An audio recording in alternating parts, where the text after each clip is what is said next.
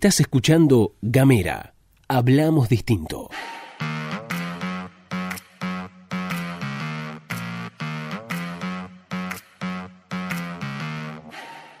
Hola, ¿qué tal? ¿Cómo te va? Bienvenido, bienvenida, bienvenida una vez más a la pastilla de Gamera, este micro informativo que distribuimos de lunes a viernes. Mi nombre es Luz Escarpati como es habitual desde hace algunas semanas me acompaña Gastón Lodos de forma virtual y a la distancia. Y aquí estamos con vos para contarte todas las noticias de la jornada a pocos días de las fiestas de este año que fue tan tedioso como veloz. Esto es la pastilla de Gamera.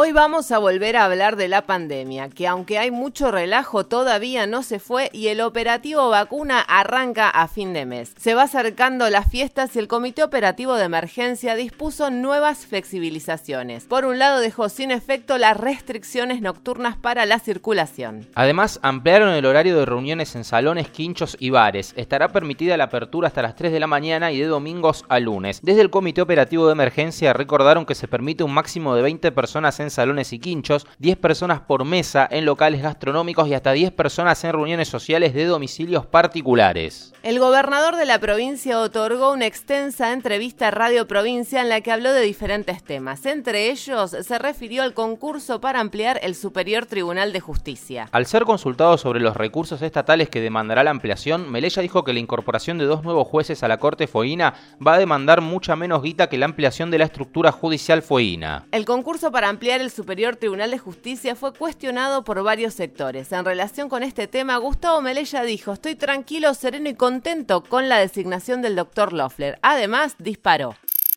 Yo creo que Loeffler, más allá de lo que algunos salgan a decir, es un juez que ha preparado y no está mal prepararte para eso.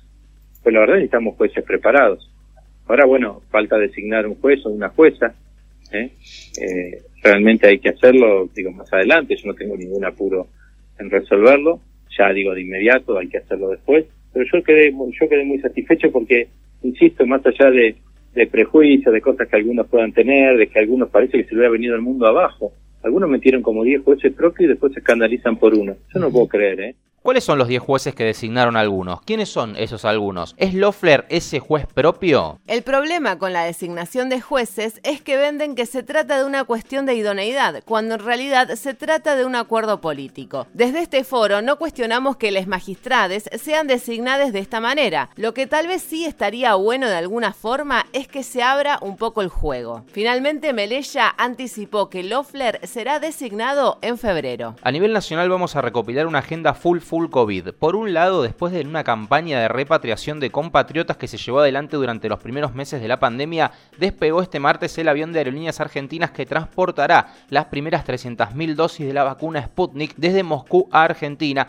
y según lo previsto estará de regreso el jueves antes del mediodía. El avión Airbus 330-200 fue especialmente modificado en su interior para el transporte de las vacunas y partió con dotación de 20 personas compuesta por una tripulación de cuatro comandantes, cuatro copilotos y dos de backup, además de tripulantes de cabina y técnicos. Por otro lado, la ANMAT se llevó todos los focos por dos noticias importantes. Por la tarde del martes se conoció la aprobación del suero equino hiperinmune para el tratamiento de pacientes con coronavirus moderado o severo, según informó la empresa Inmunova que desarrolló la innovación. Se trata del primer potencial medicamento innovador para el tratamiento de la infección por el nuevo coronavirus y fue totalmente desarrollado en la Argentina. La periodista especializada Nora Bar explicó en Radio con Voz los efectos de este suero aplicado en pacientes severos de COVID-19 uno de cada cuatro pacientes que tal vez hubiera ido a la terapia intensiva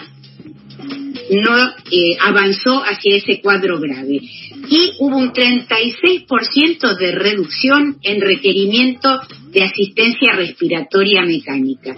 O sea, los pacientes de, digamos, eh, cuando se comparó el grupo placebo con el grupo que recibía el suero, vieron que solo un tercio de los pacientes comparado, ¿no es cierto? Eh, necesitaba asistencia respiratoria mecánica comparado con los que, eh, los que estaban en el grupo placebo. O sea, que se mostró en este ensayo clínico que es una, un instrumento, una ayuda eficaz y que en un escenario epidemiológico en el que lo venimos repitiendo desde el principio, una enfermedad que no tenía, no solo que no se conocía, sino que no tenía tratamiento. En definitiva, al paciente se le administran anticuerpos contra el coronavirus, produciendo un bloqueo y evitando que se propague. Es similar a la terapia de plasma de personas que se recuperaron, pero en este caso los anticuerpos se obtienen de plasma de caballo, lo que posibilita que la producción de este suero terapéutico pueda escalarse en mayor cantidad. Por otro lado, se conoció también que la ATMAT aprobó por primera vez una vacuna contra el coronavirus. La entidad autorizó la inscripción en el registro de especialidades médicas por interés sanitario en emergencia de la vacuna contra el coronavirus del laboratorio Pfizer. La vacuna presenta un aceptable balance beneficio-riesgo, permitiendo sustentar el otorgamiento de la inscripción y autorización condicional del producto para la indicación solicitada, detalla la resolución del ANMAT. Después de una fuerte discusión en torno a la vacuna de Pfizer y lobby de por medio contra la vacuna Sputnik, de la que también se espera la aprobación del ANMAT por estos días y que será la primera que se aplique en el territorio nacional, el gobierno argentino confirmó que retomó negociaciones con el laboratorio Yankee para poder adquirir dosis de la vacuna Pfizer. Que de Yapa te tiramos un datito de color. Es el laboratorio que produjo e hizo famosa la conocida pastillita azul que sirve para eso que vos ya sabes. Más allá de todas estas noticias, el ministro de Salud, Ginés González García, se refirió cómo sigue la vida con el virus y realizó un llamado de atención ante los diferentes comportamientos y una posible segunda ola. La vacuna es una gran esperanza. Este medicamento que dije recién, hablamos, otra gran esperanza, el suero equino inmune. Pero la mejor esperanza es cuidarnos. Si nosotros no nos cuidamos, si nosotros seguimos haciendo lo que está pasando los últimos 15 días, créeme que las cosas no van a mejorar. Tenemos riesgo de que empeoren y, y no cuando pensábamos que iba a ser la segunda ola, sino que puede pasar mucho antes, porque de hecho todos los países vecinos están empeorando y nosotros nos hemos estabilizado y ahí nomás. Entonces, eh, realmente si vos mirás lo que pasó en los últimos días, y esto pasó en todos lados, entonces volvamos al distanciamiento, volvamos al tapaboca, volvamos a lavarnos las manos, volvamos a mantener la distancia, volvamos a hacer reuniones múltiples en espacios cerrados. Bueno, creo que ese, ese discurso y ese, esa cosa hay que taladrar la cabeza y todo el día, toda hora, porque no hay mejor receta que eso, es decir, no hay medicamento mejor que eso, no hay vacuna mejor que eso, y de hecho eso fue lo que dio los grandes resultados cuando lo hicimos.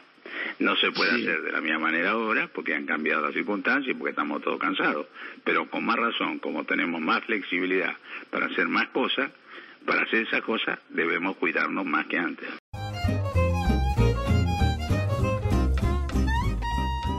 Esto ha sido todo por hoy. Nos vamos, nos despedimos. Que tengan todos, todas, todes una feliz Navidad. Hasta la próxima.